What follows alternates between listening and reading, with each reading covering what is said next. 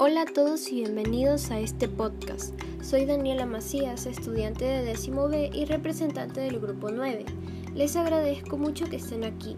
Hoy les quería hablar sobre la educación para el bienestar de los adolescentes.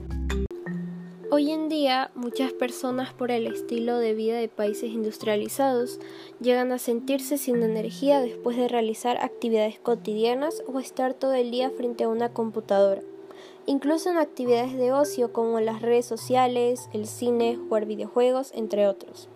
Pues pensemos, ¿cuántas veces nos hemos sentido mal después de nuestra rutina?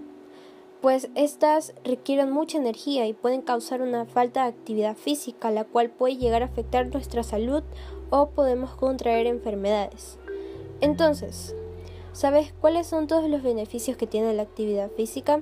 Más importante, ¿qué tan necesaria es en los adolescentes? Pues quédate escuchándonos si te interesa saber más sobre el tema.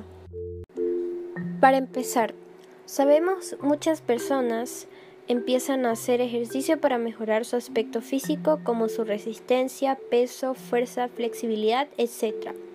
Pero el ejercicio también tiene otros beneficios, pues nos puede ayudar a realizar actividades cotidianas sin fatigarse y así tener la energía que necesitamos para las actividades de ocio. Por otra parte, también nos ayuda a aumentar la densidad ósea potenciando la formación del hueso mediante el depósito de calcio, reduce la grasa corporal, aumenta la musculatura y reduce los factores de riesgo para enfermedades crónicas como la diabetes, las cardiopatías y algunos tipos de cáncer, puesto que ésta puede mejorar la tolerancia a la glucosa y la sensibilidad de la insulina. Regula los niveles de colesterol y reduce la tensión arterial.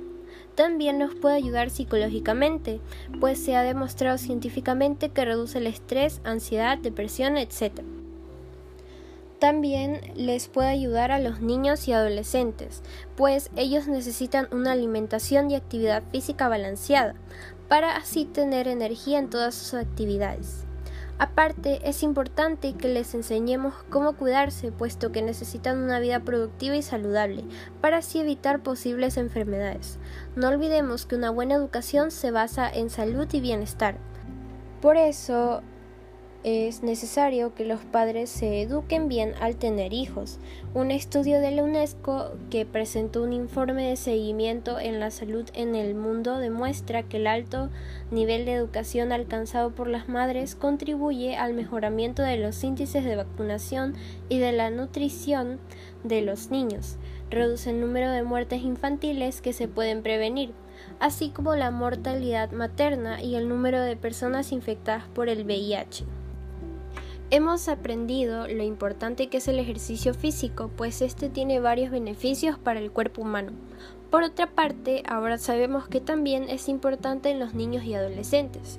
Esto si eres una persona sedentaria, aprovecha tus ratos libres para moverte un poco.